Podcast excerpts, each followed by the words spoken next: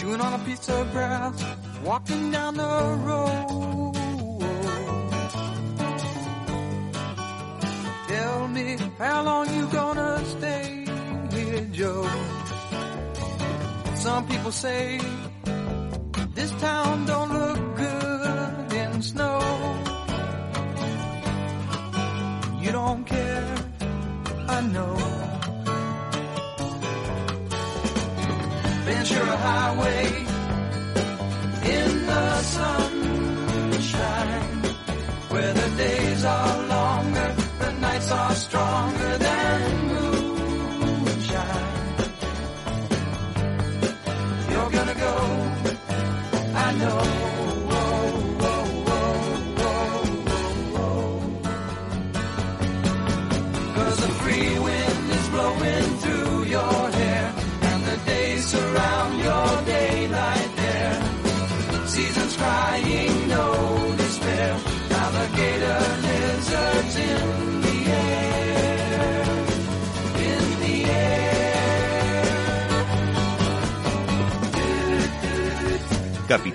La Bolsa y la Vida, con Luis Vicente Muñoz. Estás escuchando Capital Radio, la radio de los líderes. Y a un líder que ha sorprendido a medio mundo vas a escuchar en los próximos minutos en Capital Radio. De hecho, la revista estadounidense CEO Views le seleccionó como uno de los líderes empresariales más innovadores que ahora mismo están marcando la diferencia.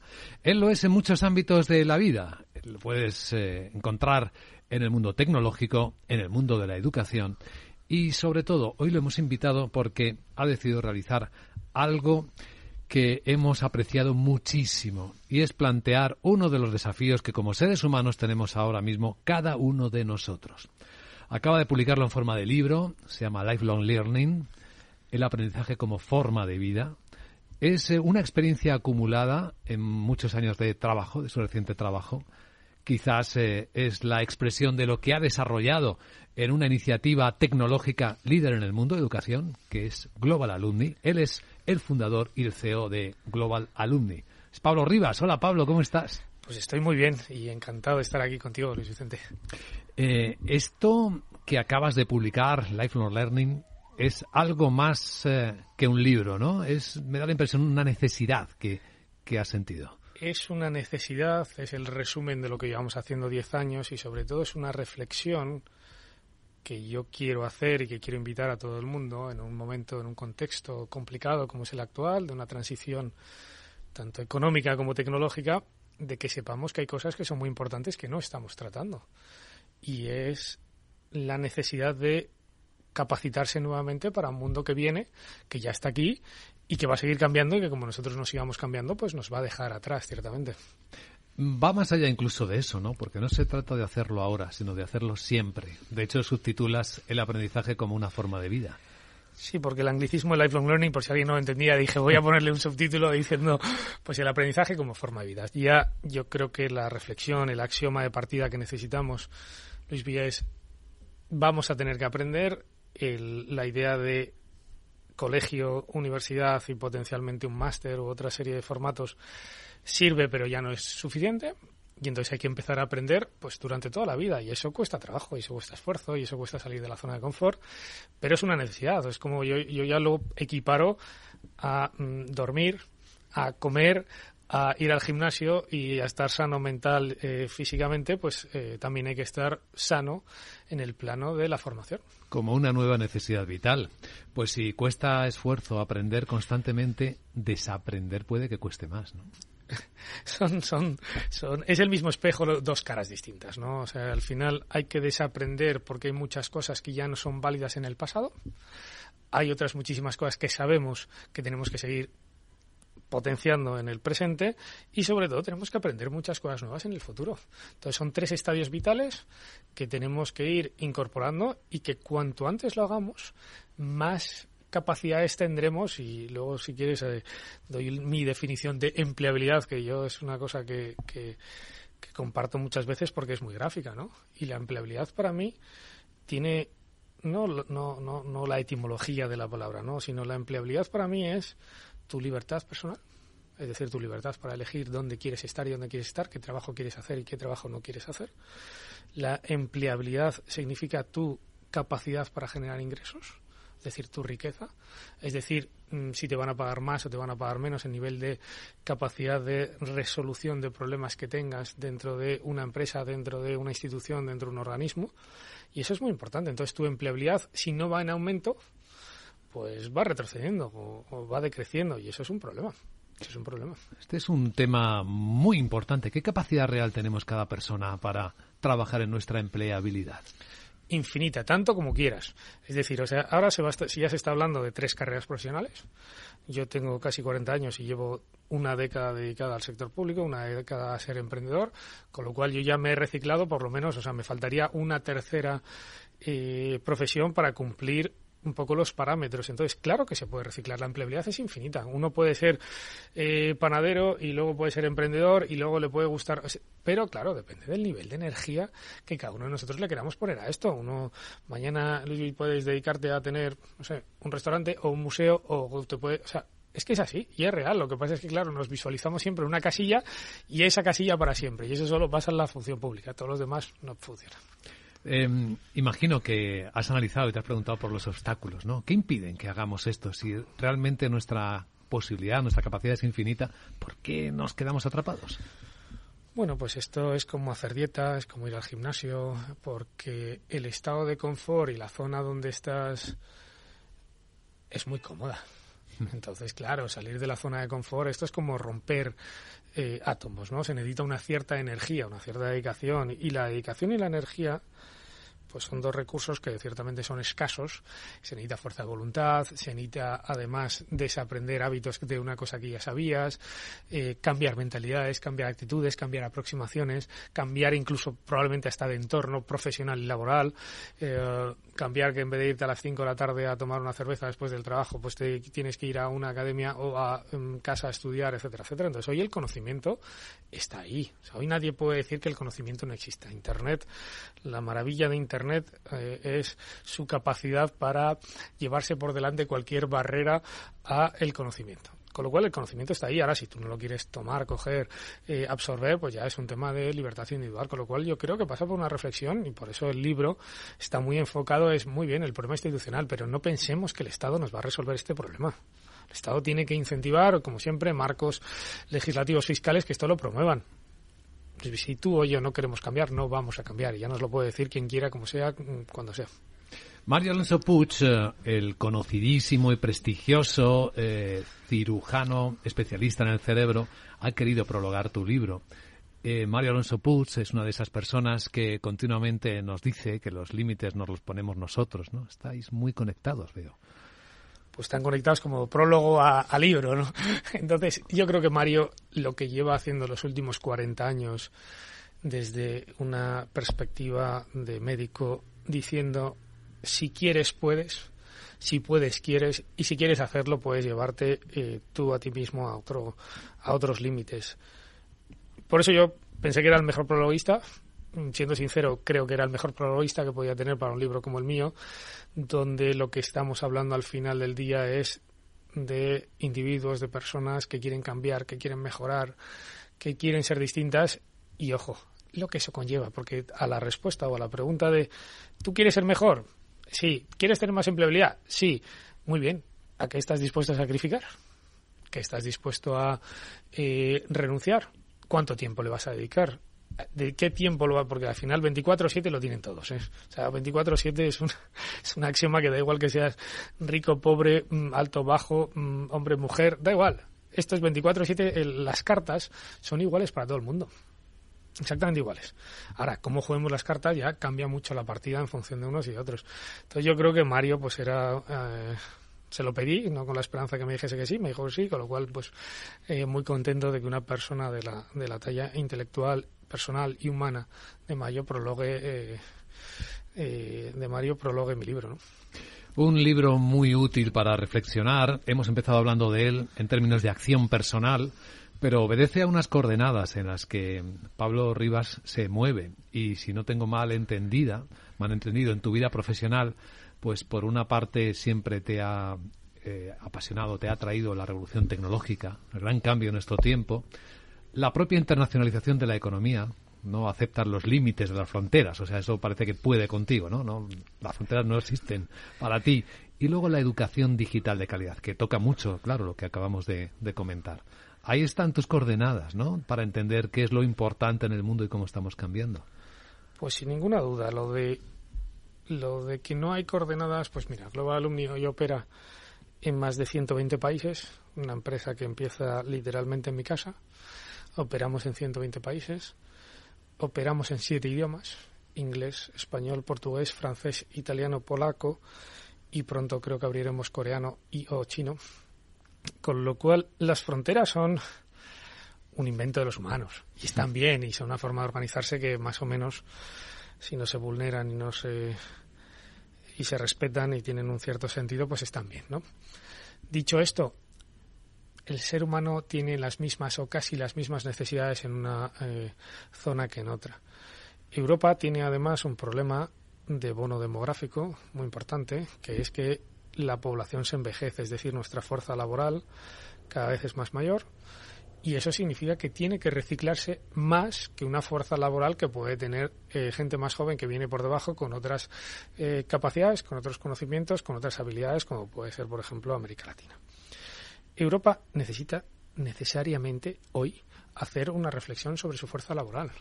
Tiene una fuerza laboral muy preparada o bastante más preparada que otros países o que otros continentes, pero necesita ese más uno que probablemente eh, yo creo que hay dos economías que claramente lo están haciendo, que son Corea del Sur y los propios chinos. E India, con otro ejemplo también, India hace 30 años tuvo un plan director que dijo, oiga, nosotros vamos a ser todos informáticos. Entonces, si recordáis esto de los años 90, los años 2000, dijeron, claro, y tienen una capacidad productiva, una fuerza laboral de ingenieros y de gente en habilidades tecnológicas muy superior a casi cualquier otro país, ¿no? Y eso, ojo, les está convirtiendo, les está llevando donde hoy está la India, ¿no? Entonces nosotros aquí en este país hemos sido capaces de hacer pues decenas de abogados, que luego ninguno ejerce o casi ninguno ejerce. Hemos sido capaces de hacer decenas de licenciados y de graduados universitarios, que luego casi ninguno pueden ejercer, excepto en rosas excepciones, ¿no? Que son las carreras más eh, vocacionales, médicos y, y otra serie de gente. Entonces, ¿qué es lo que pasa? Que necesitamos que el sistema suba la aproximación a la empleabilidad para que eso mejore. Si es que si no es un problema, o sea, yo no quiero describir, porque no quiero ser el agorero del reino, pero quiero, quiero que entendamos que si no somos capaces de mejorar nuestra empleabilidad de forma individual y que la suma de las partes de forma colectiva y agregada nos da una fuerza laboral, porque con una mano lo que se está demandando, en España hay muchas ofertas de empleo, además que no hay quien las cubra. O sea, no hay. Y entonces hay, un, hay una desafectación entre oferta y demanda que afecta a la economía de una forma mucho más bestia de lo que la gente se imagina. Y ahí es cuando decides actuar, ¿no? Ahí es cuando aparece la idea de Global Alumni, cuando das, te das cuenta que en la universidad, en la formación, no se está atendiendo la necesidad real. Ahí es cuando me empeño, Luis, de convencer a las mejores universidades del mundo que después del grado y después del máster hay una sexta etapa formativa, que es el Executive Education, lo que es Lifelong Learning, lo que es la formación no reglada, no oficial, lo que son, oye, tú necesitas una píldora, yo siempre pongo el ejemplo de Matrix, ¿no? Necesitas la cápsula de pilotaje de helicópteros, pues, pues dame la de pilotaje de helicópteros. Y entonces ahí es cuando yo hace 10 años, pues empiezo Global Alumni con un, con un cierto éxito hasta la fecha, donde tenemos más de 800 programas de Lifelong Learning en todas las materias, es decir, que somos capaces de formar a casi todo el mundo en casi todo, o a mucha gente en muchas cosas, y es donde, pues, con mucha dedicación, mucho esfuerzo, mucho cariño, pues nos ha traído hasta aquí. Bueno, y que demuestra que quizás no es necesario ir al Instituto Tecnológico de Massachusetts para estudiar en el MIT, ¿no? A Harvard para estudiar en Harvard. Eso es otra, claro, eso hablabas antes de mi devoción por la tecnología. Global Alumni no solo ha derribado la barrera de un nuevo tipo de formación en formato, sino que además ha derribado la barrera del precio y de la distancia.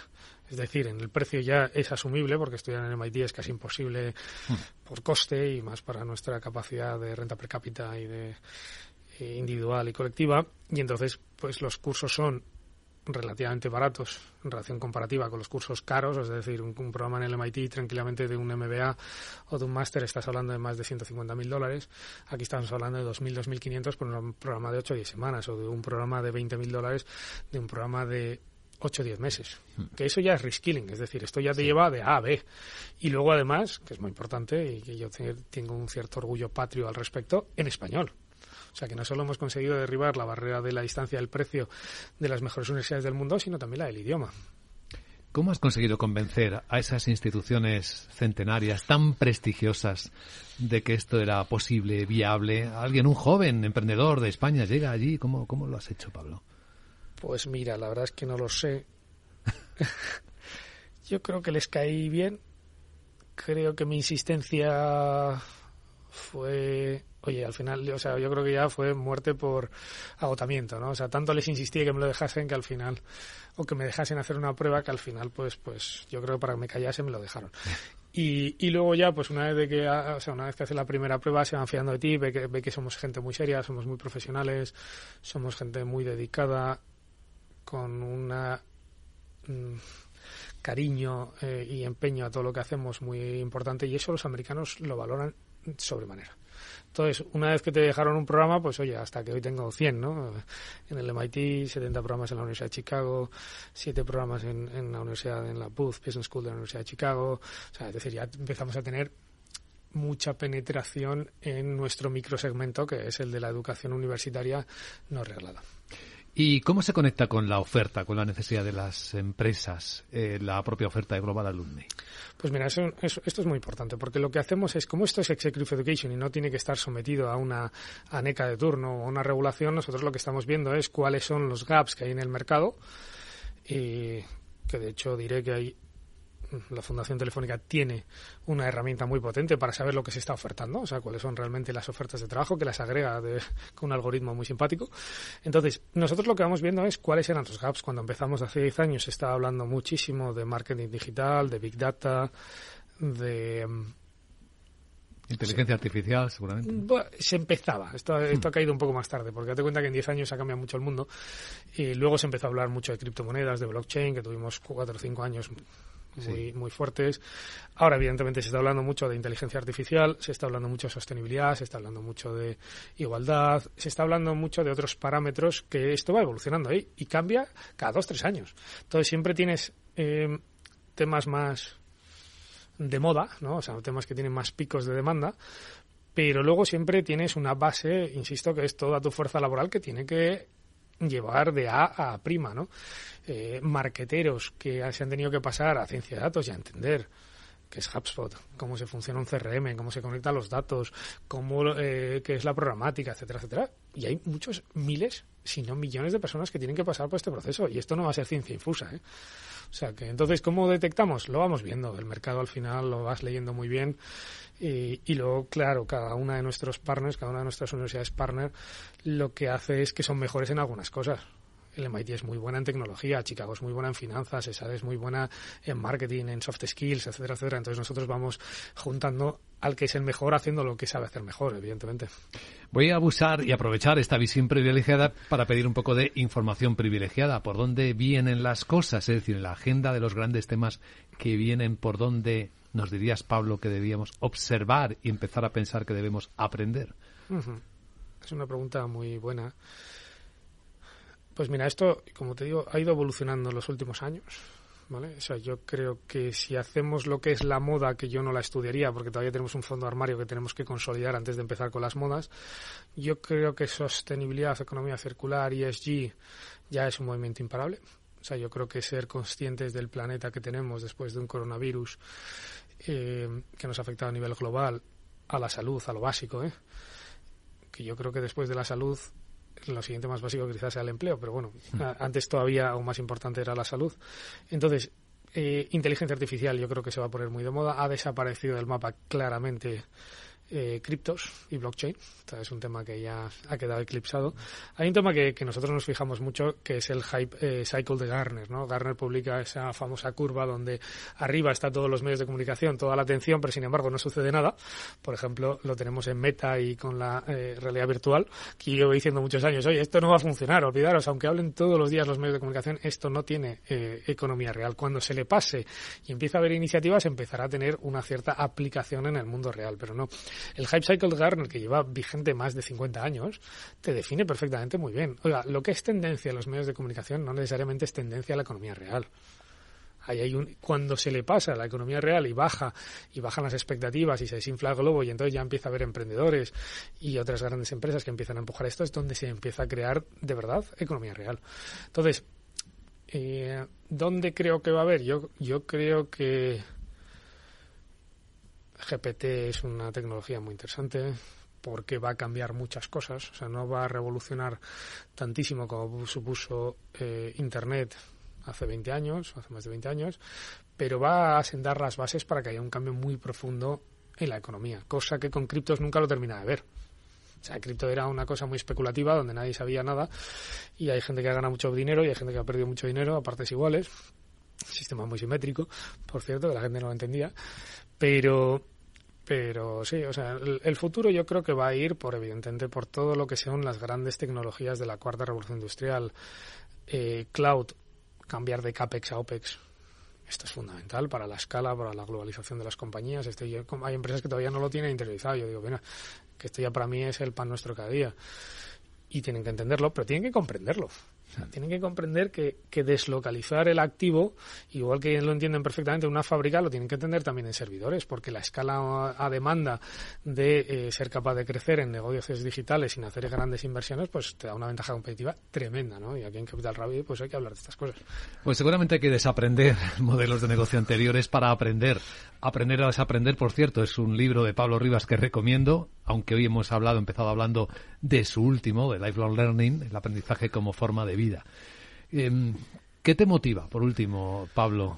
¿Qué es lo que te mueve para hacer todo esto que estás haciendo? Pues mira, me motiva a hacer las cosas bien. Me motiva que creo que España tiene que sacar un cierto orgullo que cuando nos ponemos a hacer algo lo sabemos hacer bien. Nosotros somos una empresa que competimos muy fuerte con una empresa asiática y con una empresa norteamericana. Somos tres grandes empresas en el sector. No es un chiste, hay unos americanos, unos indios y unos españoles, ¿no? Y competimos muy bien y competimos muy entre nosotros y, y, y, hasta nos llevamos bien, ¿no? Pero nosotros eh, entonces, a mí lo que me motiva es hacer las cosas bien. Lo que me motivaba era romper la barrera del idioma de Harvard, MIT, Chicago, etcétera, etcétera. Y me motivaba mucho. Y de hecho, mi hijo, porque es muy pequeño, pero cuando tenga un poco más, le diré, hijo, mira, olvídate de si he ganado dinero, mucho, poco, normal, eso da igual. Lo que es importante es que derribamos la barrera del idioma y ya no hay vuelta atrás. O sea, ya MIT siempre estará en español para siempre. Y es gracias a nosotros. Entonces esas cosas, eso, me motiva pues poner la sala de telepresencia inmersiva en Boston entre Harvard y MIT y tener la mejor tecnología o la más avanzada tecnología en un punto en el mayor punto de la academia de mayores patentes de, de, de la humanidad eh, a día de hoy, en la concentración, eso me motiva.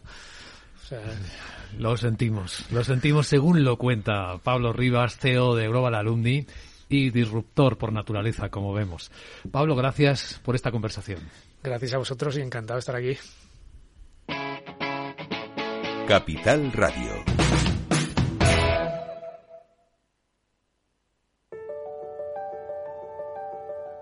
Capital Radio lanza el nuevo formato de Cripto Capital, todos los lunes a las 3 de la tarde con el maestro de trading algorítmico Carlos Puch Sajibela. Lo que nadie te cuenta, escúchalo en Cripto Capital. Capital Radio 103.2 Gráficas Naciones. Más de 50 años de experiencia en el sector de las artes gráficas. Apostamos por la última tecnología tanto en impresión offset como en digital y gran formato. Realizamos todo tipo de impresión. Tarjetas de visita, folletos, libros, vinilos, decoración y montaje de stands. Más información en el 91 629 2145 o en gráficasnaciones.es. Si te gusta el pádel, en Capital Radio tenemos tu espacio. Todos los martes, a partir de las diez y media de la noche, saltamos a la pista para contarte la actualidad del World Paddle Tour, los torneos amateur, las novedades de las marcas y toda la actualidad relacionada con el segundo deporte más practicado de España. Esto es Paddle, los martes a las diez y media de la noche en Capital Radio.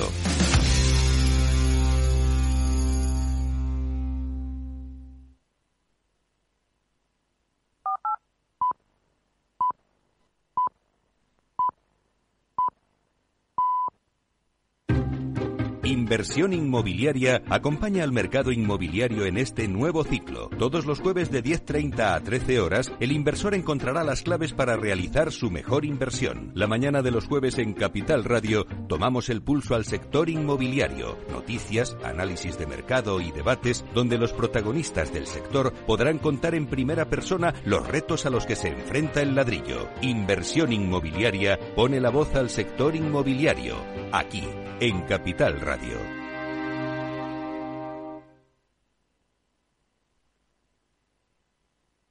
Capital Radio, la genuina radio económica. Luis Vicente Muñoz. Bueno, estamos en conexión con el Mobile World Congress de Barcelona. Estamos en plena faena de esta convocatoria, que es eh, un gran escaparate de modelos de negocio de movilidad, de tecnología de movilidad. Eh, Javier Luengo está conectado, nuestro enviado especial. Hola Javier, muy buenos días. ¿Qué tal, Luis Vicente? Muy buenos días. Bueno, pues eh, 80.000 visitantes, decían las proyecciones, 350 millones de euros en beneficio. ¿Cómo están los ánimos a estas horas de la mañana, Javier? La gente por aquí animada, se baten previsiones, aunque todavía para conocer los conteos oficiales vamos a necesitar tiempo. Los vamos a ver en unas horas cuando la FIRA reciba a los rezagados y el gran público que va a poder disfrutar Luis Vicente de este evento cuando los profesionales, cuando los contratos ya estén firmados y la mayoría de los que han venido a este mobile hayan vuelto a sus casas. Jornada la de hoy en la que se están digiriendo poco a poco lo comentado, lo presentado este pasado lunes, gigantes tecnológicos del consumo con dispositivos que dicen van a revolucionar el mercado de aquí unos meses. Hablamos de gafas de realidad virtual made in China, teléfonos inteligentes que superan en facturas y desde Asia a un iPhone. O bueno, los semiconductores están en boga en estos últimos tiempos que parece que aquí quieren despegar. La gran apuesta del mobile, eso sí, son las tecnologías disruptivas, las hemos comentado, las tratamos en Capital Radio, la inteligencia artificial, el metaverso, la realidad inversiva o hasta el 6G con permiso del 5, aunque con mucho recorrido por delante. De hecho, Luis Vicente, fíjate en esto, el lema de la edición es velocidad desatando hoy la tecnología del mañana, una declaración de intenciones de la GSMA, la entidad organizadora que quiere que sea este salón de 2023. Grandes firmas de la tecnología que tienen cita barcelonesa, en esta cita uno de los principales escaparates, y así también lo entiende el gigante chino Huawei, cuyo mastodóntico stand en el primer pabellón de este recinto ferial parece una respuesta al bloqueo comercial estadounidense. 9.000 metros cuadrados, casi 2.000 de jardín exterior que semejan lo que sería un subpabellón dentro del hall en el que la compañía presenta los más recientes avances en la nube o en la ciberseguridad, marco de reuniones bilaterales, las hemos comentado, grandes tecnológicas, autoridades públicas que ponen el broche aquí a meses de negociaciones, entre ellos, bueno, pues lo decíamos a primera hora en Capital, la Bolsa y la Vida, el anuncio de Meta de que está avanzando en la autorización para la construcción de un centro de datos en Talavera de la Reina, en la provincia de Toledo, con lo que quieren crear hasta 2.000 puestos de trabajo en este contexto de recortes en el que la firma ha anunciado hasta 11.000 despidos. Bueno, y que está dando mucha vida a Barcelona. Hace un instante nuestro último líder entrevistado, el CEO de Global Alumni, nos contaba que están los trenes a tope, que cuesta encontrar incluso habitación en Barcelona o que está muy cara. Así que las cifras a la ciudad condal deben estarle saliendo bien. Sí, ya tenemos un poco más de ideas sobre los ingresos que le suponen a esta ciudad de Barcelona el mobile. En un comunicado, el gremio de restauración habla de una ocupación media de los hoteles del 40%, preguntando por las calles con hosteleros, preguntando a vecinos de los barrios de la capital catalana, nos cuentan que está todo como no se veía hace tiempo. Hablan de 2019, claramente prepandemia no hay oportunidad para reservar en un restaurante, choques constantes de la gente que se agolpa en las calles y las patronales han hablado, la de apartamentos turísticos, por ejemplo, ocupación del 90%, restaurantes con el cartel de reservado, todo lleno desde el fin de semana pasado, en una cita, en la mayor cita tecnológica del año para esta capital catalana, en la que se habla de beneficios de 350 millones de euros en ingresos, lo que sumándose a todo lo que se lleva ganando desde que se comenzó en 2006 a celebrar este evento en Barcelona, estarían cerca de los 6 billones con B de dólares. No estamos, eso también hay que decirlo, Luis Vicente, en un mobile prepandemia. Todavía queda por recuperar los 119.000 visitantes que había en el año previo a la COVID, aunque las empresas mayoristas de Mercabarna sí que hacen previsiones similares a las de aquel ejercicio, 40% más de pescado que van a vender y marisco fresco, 15 toneladas de carne, un 8% más, o, y un dato curioso, 25.000 ensaladas. De hecho, también por ocio nocturno, entre bares, restaurantes y locales de ocio, la facturación que se estima es de 96 millones de euros, que si lo traducimos a lo que nos gastamos cada uno cada día de este mobile, estaríamos hablando de facturas similares y por visitante a los 300 euros la noche. Eh, sí, no es barato. La verdad es que las cifras eh, hablan por sí mismas de cómo está impactando en la economía de la ciudad de Barcelona el Mobile World Congress. Pero bueno, vamos al asunto crucial. Es el gran escaparate de las tecnologías en la movilidad. No solo se ofrecen o se anuncian nuevos productos, tendencias o servicios, eh, hay una, desde luego, competitividad enorme entre las grandes firmas. Se ve que el dominio asiático es creciente, el americano, bueno, pues también está ahí, Intel también va publicando lo suyo, y las empresas españolas también imagino que están buscando hacerse un hueco, ¿no?, entre esas millonarias empresas de tantas cifras. Bueno, y precisamente, Luis, y estamos eh, con una empresa que de Araba se han venido a Barcelona para presentar lo que será la casa del mañana, es lo que hablan ellos. El pladur, las cerraduras, o al menos eso queremos creer, se están acabando y dicen hay que dar la bienvenida, ofrecerle el felpudo en el que limpiarse los zapatos y algo de refrigerio al hogar inteligente, al hogar conectado. Más allá de la domótica, Made in Spain, Irene Manterola, directora de marketing de SPC. ¿Qué tal? Muy buenos días. Hola, muy buenos días. ¿Qué tal estáis? Tecnología de vanguardia, rezan los titulares eh, de la mano de estos dispositivos inteligentes, pero más allá de que, por ejemplo, se suba una persiana sola en casa o dándole al botón, eh, eh, o que se encienda la luz cuando pasamos por el pasillo, ¿de qué hablamos cuando hablamos de hogares inteligentes? Pues hasta la fecha hablábamos, como bien has dicho, de hogares que más que inteligentes sean hogares que estaban conectados porque estaban los dispositivos conectados entre sí mismos, como bien dices, ¿no? Pasamos, un sensor nos detecta y se enciende la luz. Dispositivos conectados entre ellos. Conectados también a nuestro smartphone, desde donde lo podíamos gestionar, lo podíamos programar. ¿Pero esto es inteligente? Esa es la pregunta. Y la respuesta que damos desde SPC es que eso no es inteligencia aplicada al hogar, eso es un hogar conectado. Y nuestra propuesta, lo que estamos presentando en esta edición del Mobile World Congress, es lo que entendemos que de verdad va a ser el hogar inteligente en adelante. Un hogar que es autónomo, que se autogestiona, se autogobierna. ¿Para qué? Para que gastemos menos dinero. Autogobierno interpreto desde el punto de vista sobre todo energético. Así es. Eh, estamos desarrollando un proyecto orientado a un ecosistema amplio de productos de Smart Home de control climático. ¿Qué perseguimos con ellos? Pues que ese consumo de energía sea el mínimo imprescindible. Para ello, lo que vamos a hacer es aplicar las ultimísimas tecnologías. Son tecnologías que hasta ahora eran de uso exclusivo para la gran, para la gran industria y ni tan siquiera para toda la gran industria. Y lo vamos a llevar a todos los hogares españoles para que tengamos en cada una de nuestras casas lo mejor del Big Data y también lo mejor de la última inteligencia artificial, que algunos la llaman la IA del futuro y que es realmente el reinforcement learning, el aprendizaje por refuerzo un poco hacer asequible una tecnología que hasta ahora eh, estaba, digamos, vetada al gran público. Así es, es una tecnología súper puntera, como te digo, solamente accesible para algunas grandísimas industrias dedicadas a la, a la producción masiva y lo que vamos a hacer es acercarlo a todos los hogares y que todos los hogares españoles puedan ahorrar dinero, que en este contexto energético que estamos viviendo es súper importante, pero lo más importante de todo, sin tener que hacer nada. Si quieres te puedo contar cómo van a funcionar estos dispositivos. Mira, lo van a hacer de, tal modo que nosotros como usuario lo único que vamos a tener que decirle es qué temperatura queremos conseguir en nuestro hogar, en qué momento del día queremos que, alcance esa temperatura objetivo y le vamos a decir también cuál es nuestra, nuestro suministro, cuál es esa tarifa que tenemos contratada para que el dispositivo sea conocedor de si tenemos una tarifa valle o si tenemos unos momentos en los que es más económico que en otros accionarse. Lo que van a hacer eh, los dispositivos de SPC de gestión de gestión energética, por una parte lo que van a hacer es recopilar datos. El Big Data lo que va a hacer es ir recopilando todos los datos de medición de nuestro hogar. Y además también va a tomar en consideración cuál es la predicción meteorológica que existe. De tal modo, vamos a poder ir alineando y vinculando eh, cuál es la temperatura exterior y cuál es el comportamiento de la temperatura dentro del hogar. La inteligencia artificial entra para interpretar todos esos datos que hemos ido recopilando. Y entonces la inteligencia artificial lo que va a hacer es determinar, en base a ese comportamiento histórico y sabiendo cuál es el tiempo que está previsto en un momento determinado, si nuestro hogar va a tener fluctuaciones de temperaturas, está previsto que la temperatura se desplome, o si porque va a incidir el sol directamente va a subir, y de este modo se va a activar el momento justo para llegar a la temperatura indicada en el momento preciso, habiendo consumido lo mínimo imprescindible.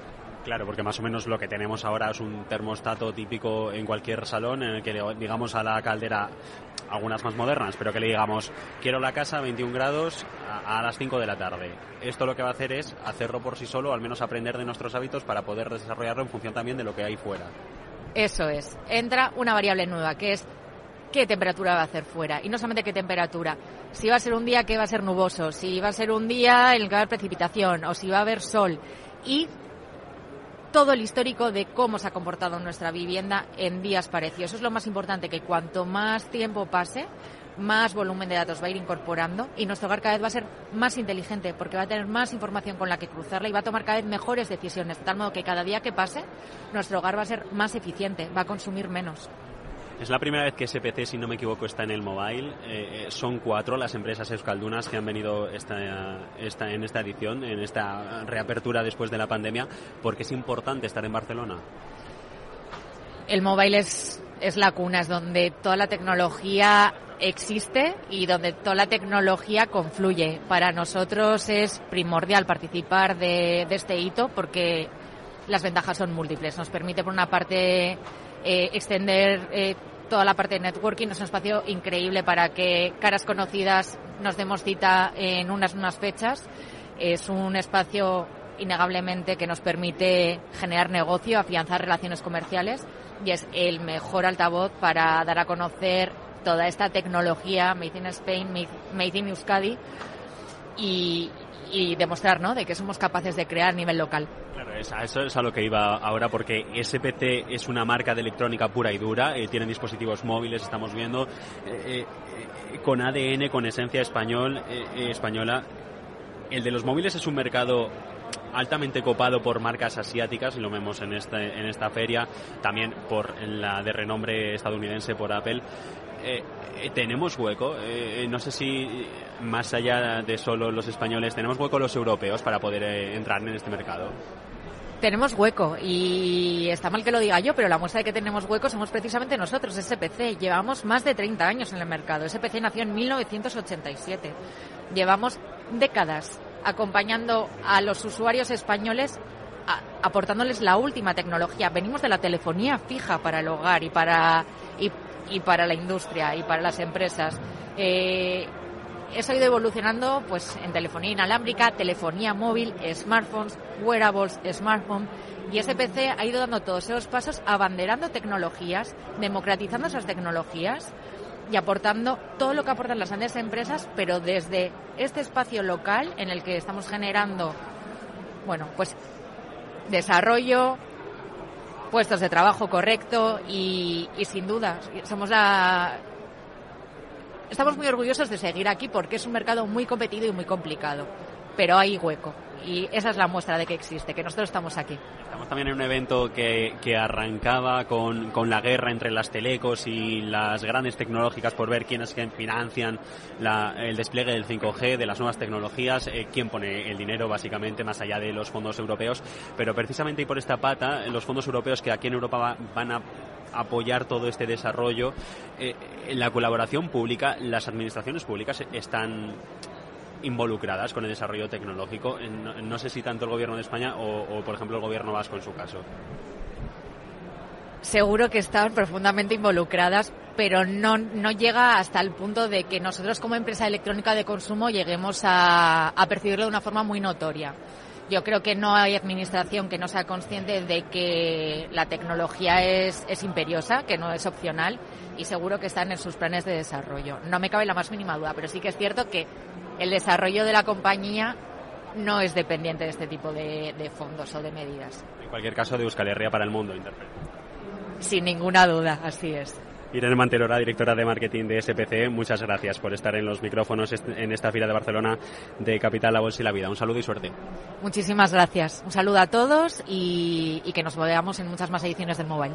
Pues muchísimas gracias a nuestra invitada, gracias también a Javier Luengo, enviado especial de Capital Radio al Mobile World Congress de Barcelona. Hoy tenemos además otros eh, eventos especiales, una edición del metaverso en la frontera con Serena Niezbala, con transmisión eh, por Twitch para los seguidores de ese tipo de, información valiosísima para este momento por la tarde y unas ediciones especiales que iremos eh, transmitiendo a través de la red de emisoras de Capital Radio a partir de estas fechas.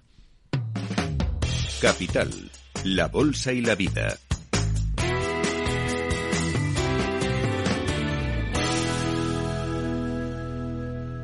Bueno, pues eh, continuamos en conexión con el Mobile World Congress en Barcelona. Hablabas hace un instante, Javier Luengo, de Huawei, de su pabellón, uno de los seis con los que cuentan esta feria en la que las grandes empresas asiáticas están dibujando claramente no solo la nube, sino el mundo conectado en el que nos dicen que nos vamos a mover, ¿no? Así es, y nos hemos venido hasta el estante de la firma de Huawei para charlar sobre este asunto. Miguel Barroso, especialista en 5G de Huawei, ¿qué tal? Muy buenos días. Muy buenas. Eh, el 5G, el Internet de las Cosas, ¿hacia dónde mira concretamente? ¿Qué es el, ¿Cuáles son los proyectos que más se demandan? Pues realmente el, donde está la gran revolución, sobre todo es en el, área- en el área de empresas.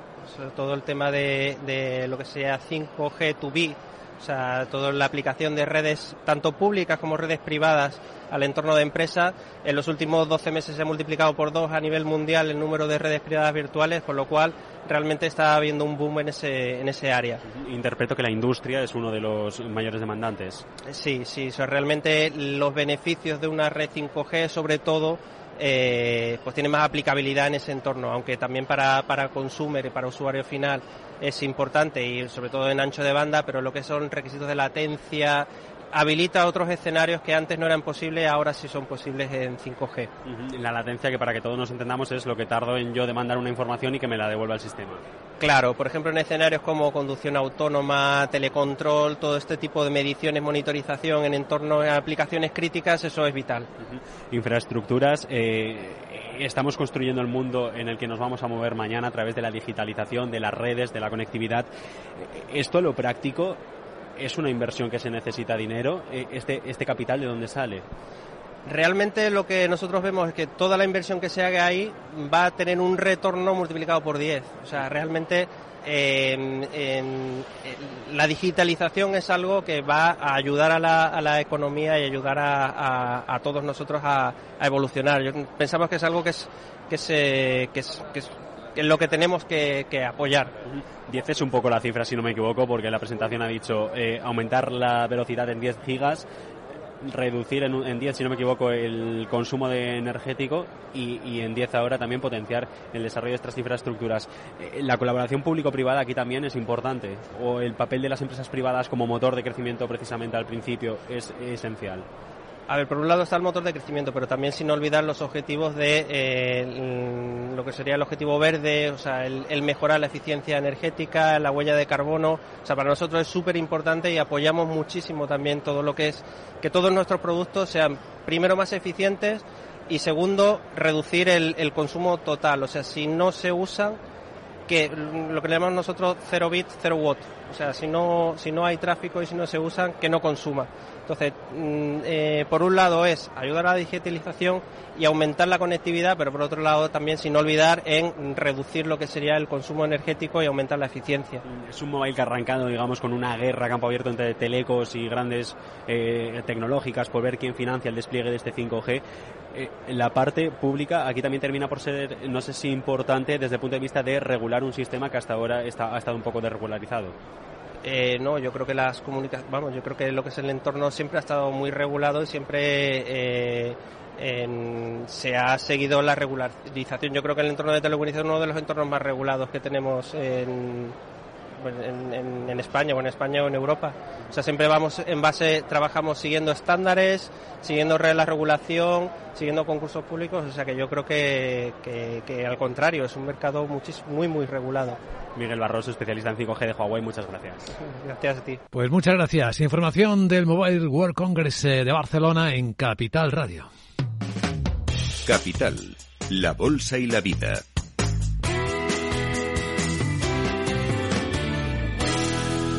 Luis Vicente Muñoz. En este día, por cierto, marcado por los últimos datos de inflación que vuelve a subir en España, el dato adelantado del mes de febrero, dos décimas arriba, tanto la tasa subyacente como la general, que se había moderado precisamente en el principio del año.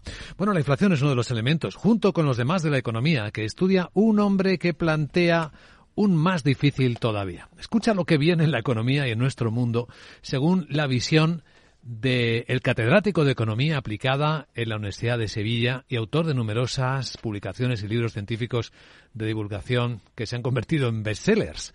Juan Torres López, que es por cierto doctor en Ciencias Económicas y Empresariales desde el año 81 y ha estado durante toda su vida académica combinando eh, la enseñanza, la educación docente, la investigación con la gestión de asuntos universitarios. Ha sido director del, departamento, vicedecano, bueno, muchas tareas y alguna cercana a la política, como el ser secretario general de Universidades e Investigación en la Junta de Andalucía.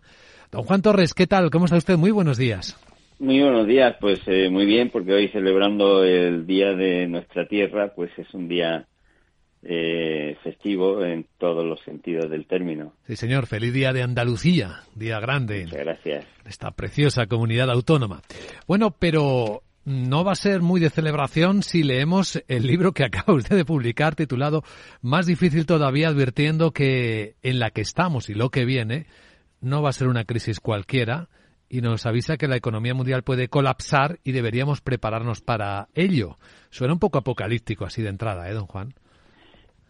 Es, es, posible, no soy yo el único que está advirtiendo. Si fuese yo el único economista que está diciendo esto, pues la verdad es que me tentaría con, cuidado la ropa, ¿no?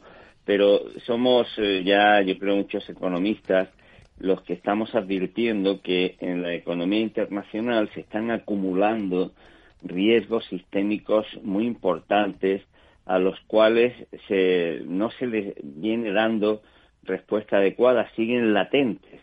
Y cuando esos eh, riesgos o fracturas con capacidad de afectar al conjunto de la economía internacional se mantienen en carne abierta y además comprobamos casi casi en el día a día que coinciden todos porque están interrelacionados, pues hay que advertirlo. Es una tarea seguramente ingrata porque a nadie le gusta decir que viene el lobo, pero mm, hay que advertirlo porque en el campo de las finanzas, de la deuda, de la organización de los intercambios internacionales, de la desigualdad, del cambio climático, incluso en temas geoestratégicos que salen un poco fuera de la economía o estrictamente no están no, son económicos pero que como todo el mundo sabe tienen muchísima importancia pues estamos viendo yo creo que casi permanentemente que, que el riesgo eh, casi se toca con los dedos no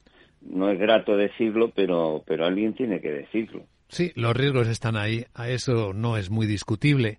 Lo que quizás sí es discutible, profesor Torres, es que puede que en un mundo que está transformándose no estemos viendo correctamente el cambio, la propia transformación. De hecho, usted en el libro repasa diagnósticos errados que han venido haciendo los actores que toman las grandes decisiones económicas en un montón de ocasiones. Eso yo creo que efectivamente, con toda la razón lo dice usted, porque es algo muy humano. ¿no? nos cuesta trabajo percatarnos de los procesos de cambio que están debajo de nuestros pies. Y efectivamente las cosas están cambiando. Me atrevería a decir que a una velocidad también inusual.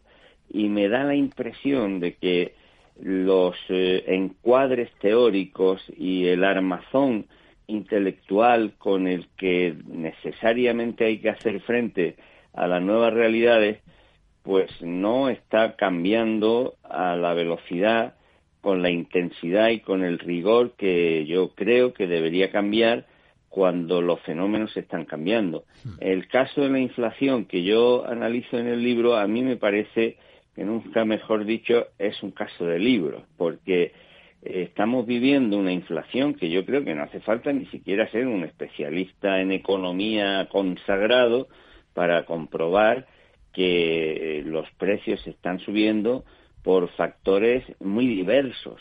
Eh, tienen que ver con la guerra, con bloqueos en las cadenas de suministro, con los problemas climáticos, con el poder excesivo de muchas empresas que aprovechan que el eh, pasa por Valladolid para ampliar los márgenes, eh, en fin, eh, claro, y también sin duda por algunos problemas de exceso de demanda, pero está claro que son factores diversos los que están contribuyendo a que suban los precios. Hemos vivido lo que algunos llaman una tormenta perfecta que ha hecho que se acumulen circunstancias que presionen para que se genere inflación.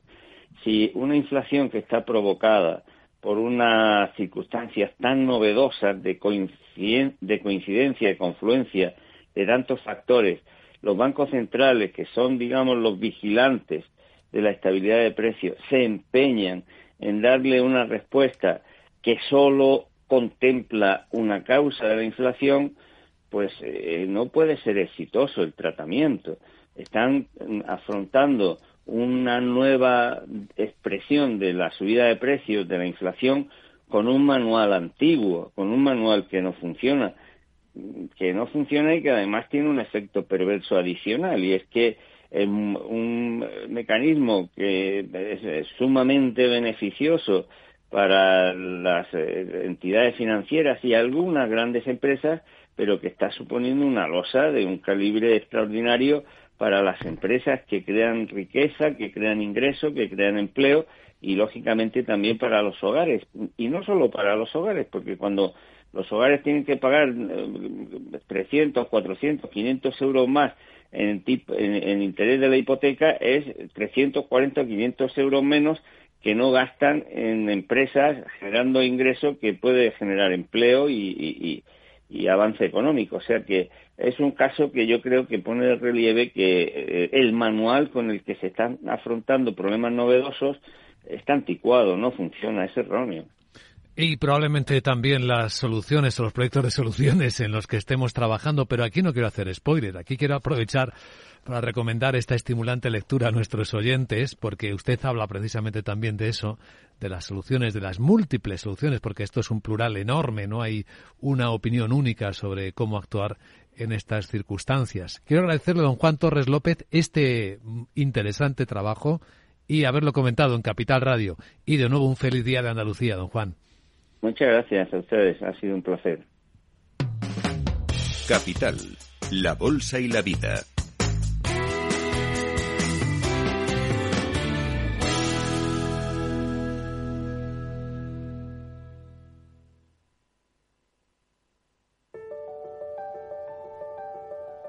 Capital Radio lanza el nuevo formato de Cripto Capital, todos los lunes a las 3 de la tarde con el maestro de trading algorítmico Carlos Puch Sajibela. Lo que nadie te cuenta, escúchalo en Cripto Capital.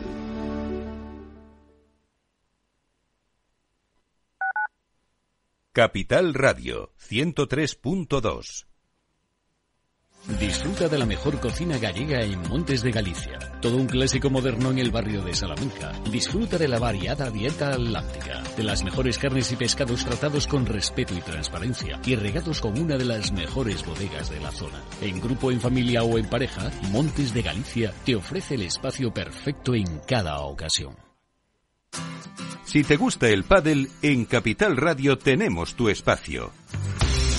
Todos los martes, a partir de las diez y media de la noche, saltamos a la pista para contarte la actualidad del World Padel Tour, los torneos amateur, las novedades de las marcas y toda la actualidad relacionada con el segundo deporte más practicado de España. Esto es Padel, los martes a las diez y media de la noche en Capital Radio.